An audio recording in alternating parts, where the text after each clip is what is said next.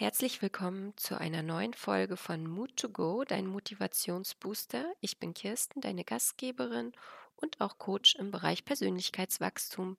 Mein Slogan ist, hab Mut zur Veränderung, denn außerhalb deiner Komfortzone findest du Leichtigkeit und Freiheit. Hallo ihr Lieben, in der letzten Folge habt ihr die Geschichte von Hasty, meinem Guide aus Bali, gehört und heute möchte ich diese Folge nutzen, um euch ein paar meiner Learnings von diesem Trip zu berichten.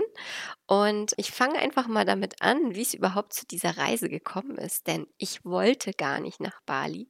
Ursprünglich wollte ich nach Hawaii. Ich hatte mir das alles total schön ausgemalt mit einem kurzen Stopp in San Francisco und dann eben, Hawaii ist ja eine riesige Inselkette, hatte ich mir zwei Inseln rausgesucht, die ich gerne anschauen wollte. Und da ich nur sehr begrenzt Zeit geplant hatte, bin ich auf dem Reisebüro auf Empfehlung zugegangen und habe die darum gebeten, mir da was Nettes zusammenzustellen. Und wie ihr wisst, äh, ist ja in den letzten Jahren durch die Pandemie einiges im Tourismus eingeschlafen, nenne ich es mal, und ist auf dem Weg wiederbelebt zu werden durch uns Reisende. Letztes Jahr war es tatsächlich so, dass ganz, ganz viele Touren nicht stattgefunden haben. Alleine wollte ich dieses Mal nicht verreisen, weil, wie gesagt, der Zeitraum mit 14 Tagen war sehr eng, war fest definiert und ähm, ja, ich wollte nicht dann erst anfangen, mich zurechtzufinden und ja, mich auf die Reise zu machen, auch wenn der Weg das Ziel ist. Mm, und deswegen wollte ich mich in professionelle Hände geben. Und nach vielem Hin und Her und ganz großartigem Engagement durch dieses Reisebüro in Hamburg und die vielen Aussagen, dass es einfach nicht möglich ist, was Passendes auf Hawaii zu finden, bin ich tatsächlich in Bali gelandet. und ja, Bali war letztes Jahr definitiv nicht mein Wunschziel, stand aber vor vielen Jahren schon mal auf meiner Reisewunschliste. Und ja, man muss natürlich die Gelegenheiten so nutzen, wie sie kommen und es einfach mal zulassen. Und deswegen konnte ich mich ja auch dann guten Gewissens und vollen Herzens äh, auf Bali einlassen. Denn es kommt immer alles zur richtigen Zeit. Die Reise an sich ähm, war dann natürlich schnell gebucht, weil es nicht viele Alternativen gab. Als ich dann am Flughafen stand, habe ich mich natürlich dann doch gefragt, ist das alles das Richtige? Muss das jetzt sein, so kurz nach der Pandemie und schon wieder so weit weg? Wobei schon wieder ist ja auch mit einer ziemlich langen Fernwehpause unterbrochen gewesen. Nun gut, aber ich stand am Flughafen, hatte so ein paar innere Zweifel, ob das jetzt alles wirklich richtig ist und die richtige Entscheidung gewesen ist und was wohl alles auf mich zukommt, gerade weil ich mich ja für eine Reisegruppe entschieden habe, was überhaupt nicht mein Ding ist. Das war der erste Knackpunkt. Der zweite Knackpunkt war, dass es eine englischsprachige Reise Gruppe gewesen ist. Also ich wusste überhaupt nicht, ob überhaupt jemand als Guide Deutsch sprechen kann, geschweige denn, ob es eben auch deutsche Reisegäste dort gibt, außer mir.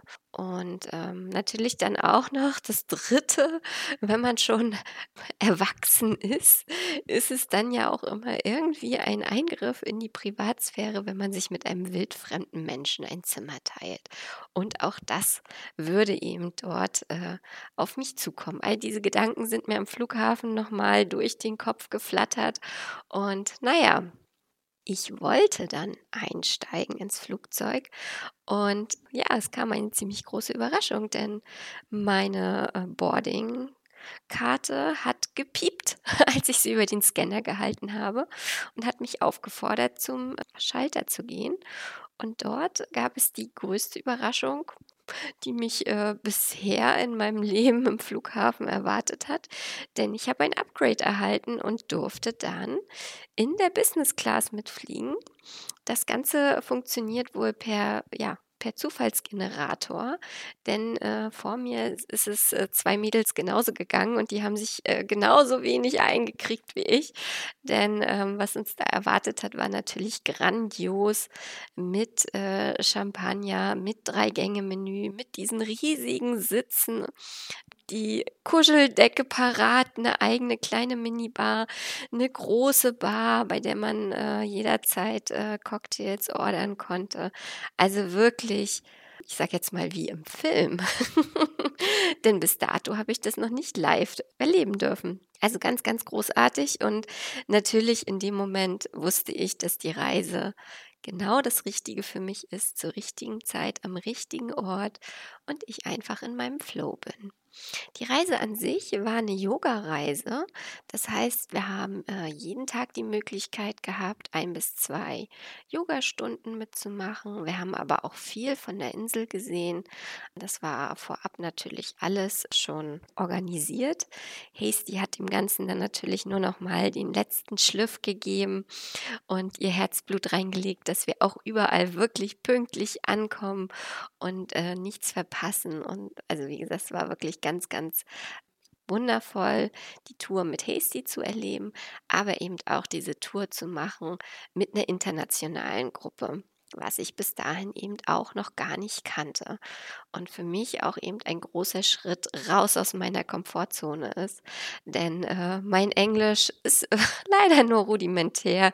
Die letzten Brocken Schulenglisch, die ja in Bali aufgefrischt wurden. Und das äh, war für mich einerseits ein Vergnügen, es war aber auch manchmal eine Qual, sich nicht so verständigen zu können, wie man, wie ich es mir gewünscht habe und wie es wahrscheinlich auch die anderen Mitreisenden von mir vielleicht erwartet haben. Denn es hat sich um 100 Prozent Englisch-Muttersprachler gehandelt. Also es war ganz liebe Menschen aus Kanada dabei, aus Amerika, aus Australien und aus England.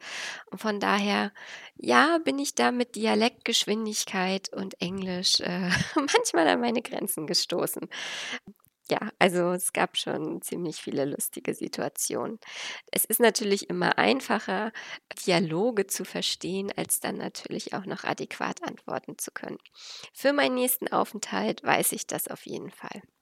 Das war auf jeden Fall ähm, schon im Vorfeld, also dieses sich dazu zu entscheiden, so eine Reise zu machen, war ein großer Schritt für mich. Und dann dort zu sein und das so alles erleben zu dürfen, war natürlich auch ganz wunderbar. Was mich an Bali total beeindruckt hat, war ja dieser Familiensinn, diese Tradition, die wirklich überall gelebt wird und natürlich auch der Glaube.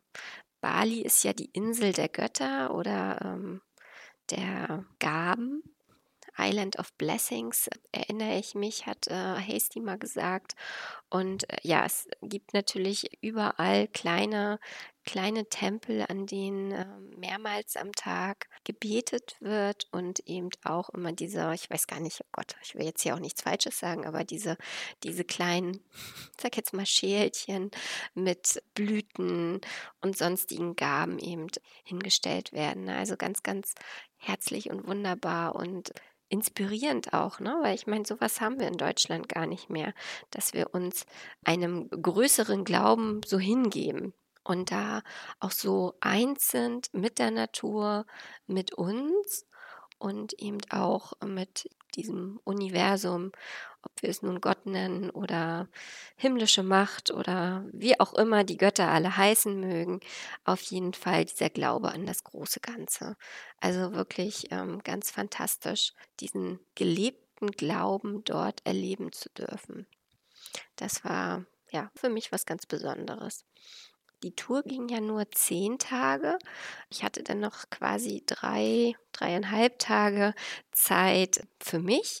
Die habe ich auch wirklich genossen. Es war dann auch wirklich nochmal so ein Runterkommen, weil man ja jetzt quasi 24 Stunden am Tag mit der Gruppe und mit der Zimmernachbarin zusammen gewesen ist und nochmal so Momente der Stille für sich zu finden auch einfach nur mal so abzuhängen und nicht äh, in den Bus zu steigen, um wieder von A nach B und C zu fahren, war auch noch mal wieder ganz, ganz schön. Ich brauche ja immer diese Momente der Ruhe und ich habe das auch wirklich sehr genossen.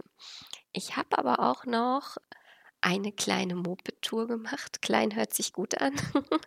Sie ging von morgens, oh Gott, ich glaube um 9 bis abends 23 Uhr.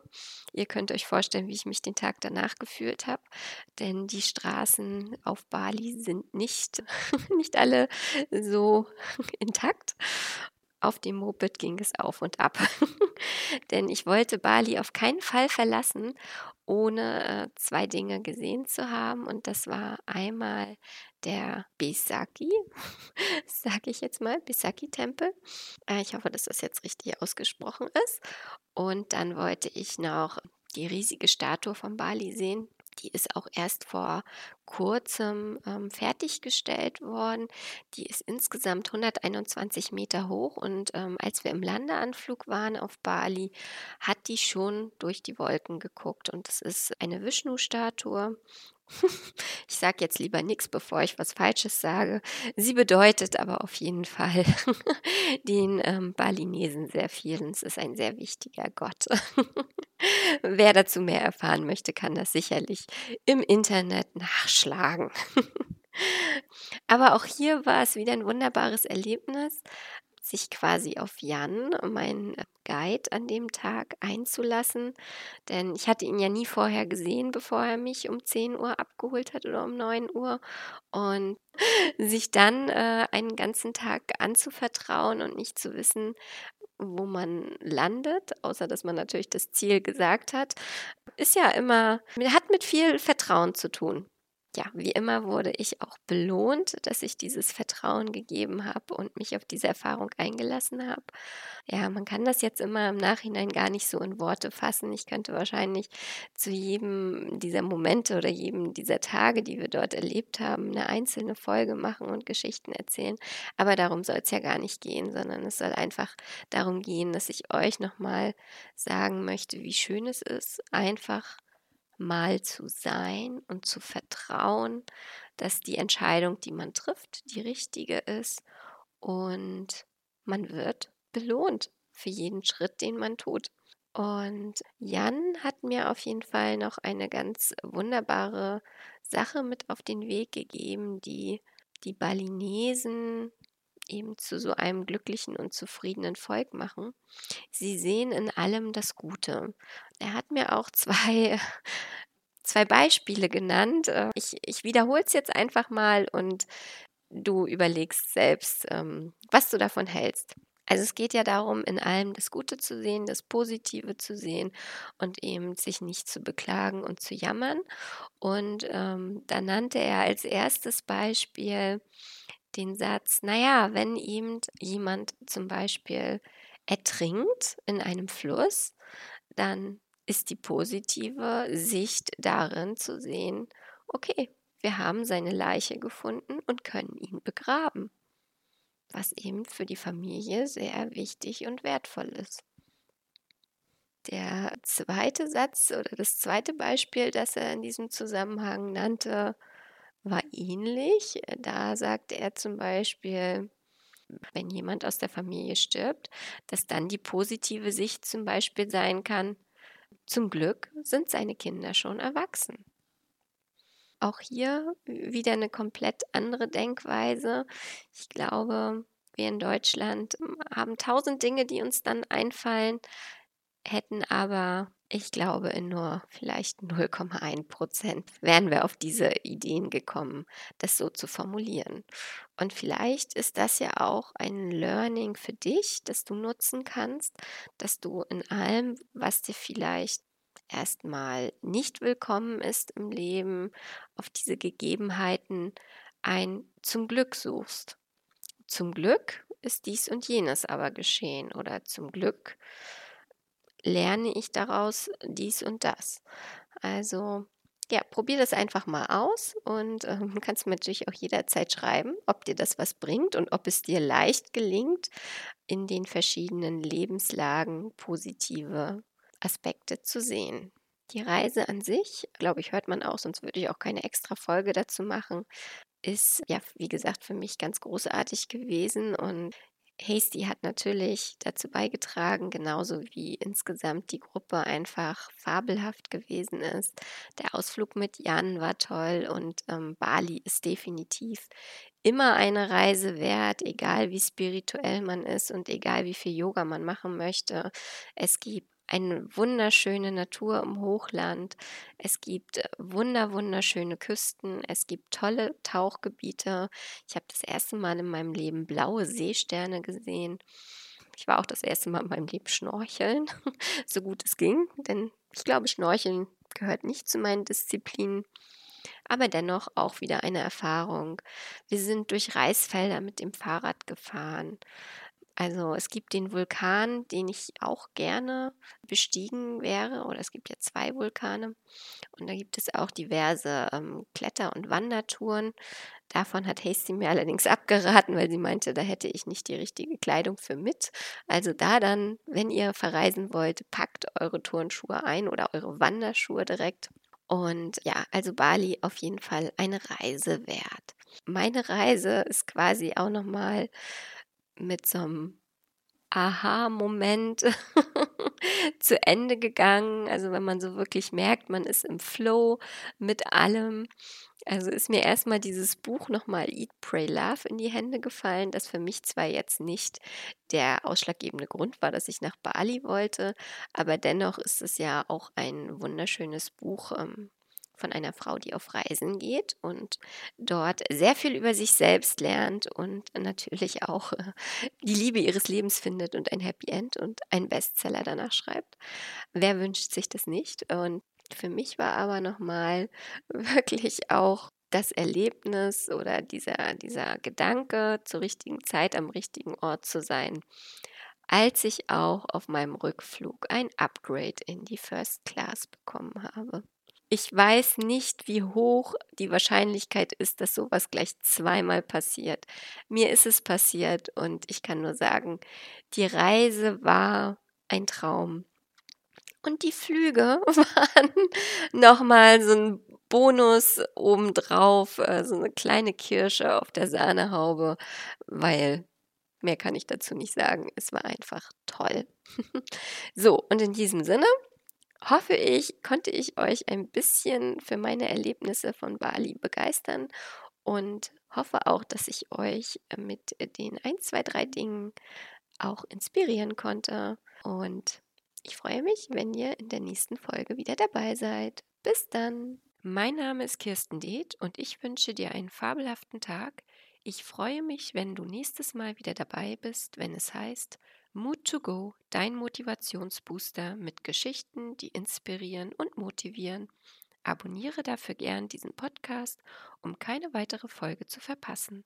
Und für deine persönlichen Fragen zum Thema Herzdrachen-Coaching schreibe mir gerne eine Nachricht. Wir hören uns. Bis bald.